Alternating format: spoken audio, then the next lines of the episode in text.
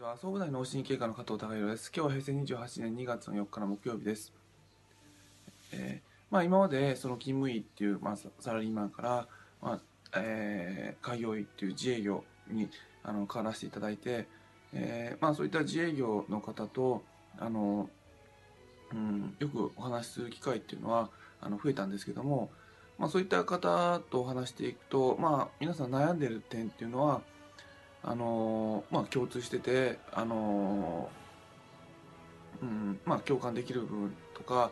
あのそうだよねっていうことで話が盛り上がったりするんですけども、まあ、特にその勤務医の時に感じなかったのはあのやっぱひ、あの人にまあ働いてもらうっていうかその同じ方向性であの、まあ、このクリニック内だけはやっていただくっていう。でいろんな仕事がある中で、まあ、仕事をお願いする。まあその職員にしても業者にしてもそうですけどもだその職あの仕事のお願いの仕方なんですがまああの例えばそのロボットのように、えーまあ、こういったあのプロジェクトがあるんで、まあ、こうこうあのこういう順番でこういう手順であのこの通りにやってくださいっていうふうな仕事のお願いの仕方するとあのやっぱりそあのそれしかあのまあ、あの仕事としてはできないし僕自身が望んでるものはそういうじょあの、まあ、仕事なんですがただあの、まあ、やる方としてはちょっとそ全部指示されてしまうと、まあ、気持ちが、まあ、ちょっと慣れてしまって人間の本心としてはあの、まあ、どっかでちょっとその小さなミスがあったり、えーやり忘れたりするっていうことが、まあ、あの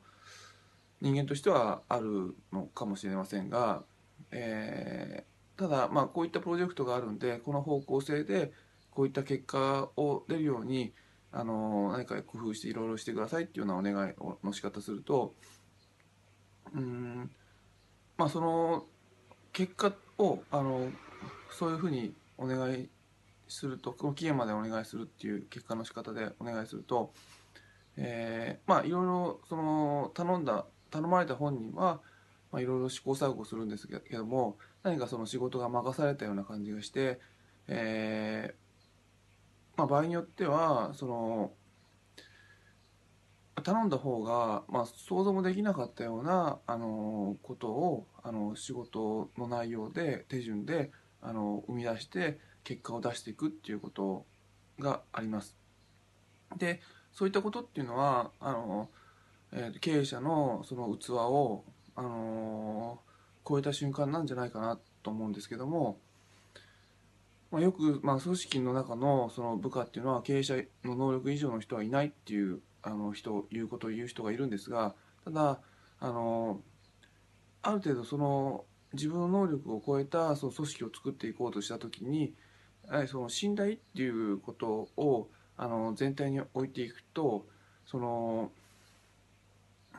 えーまあ、経営者が、まあ、期待するっていうか想像する、まあ、自分の器で考えられること以上のことを、まあ、その他の、まあ、社員の人があのやってくれるっていうかあのそういったことができる状態になっていって、まあ、俗に一般に言うその経営者以上の部下はいないっていう、まあ、ことから、まあ、解き放たれていくのかなっていうふうなことがあってでそうすることで、まあ、組織自体が、まあ、その方向性に自走していってあの自走自分で走り出していって、えーまあ、あのどんどんどんどん成長していけるのかなっていうふうなことを感じましたので、えまあ、あの自分のその考え方とか手順っていうのが、まあ、最高ってわけじゃなくてあのやはりまあ人それぞれのその立場とか、まあ、バックグラウンドであの物の見方っていうのは違いますのであのそういったことを、まあ、信じてこの結果を出してくださいっていうふうに仕事のあの任せるっていう感じにちょっとしていくと、えーまあ、いいろんな、まあ、自分の想像以上の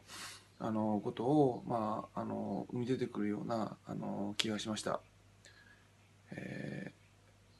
まあ、あの自分自身がそのチームを作っていく上でその、まあ、自分の能力以上の組織にしていく、まあ、5人いたら、まあ、5人の力ではなくて、まあ、全部の力が、あの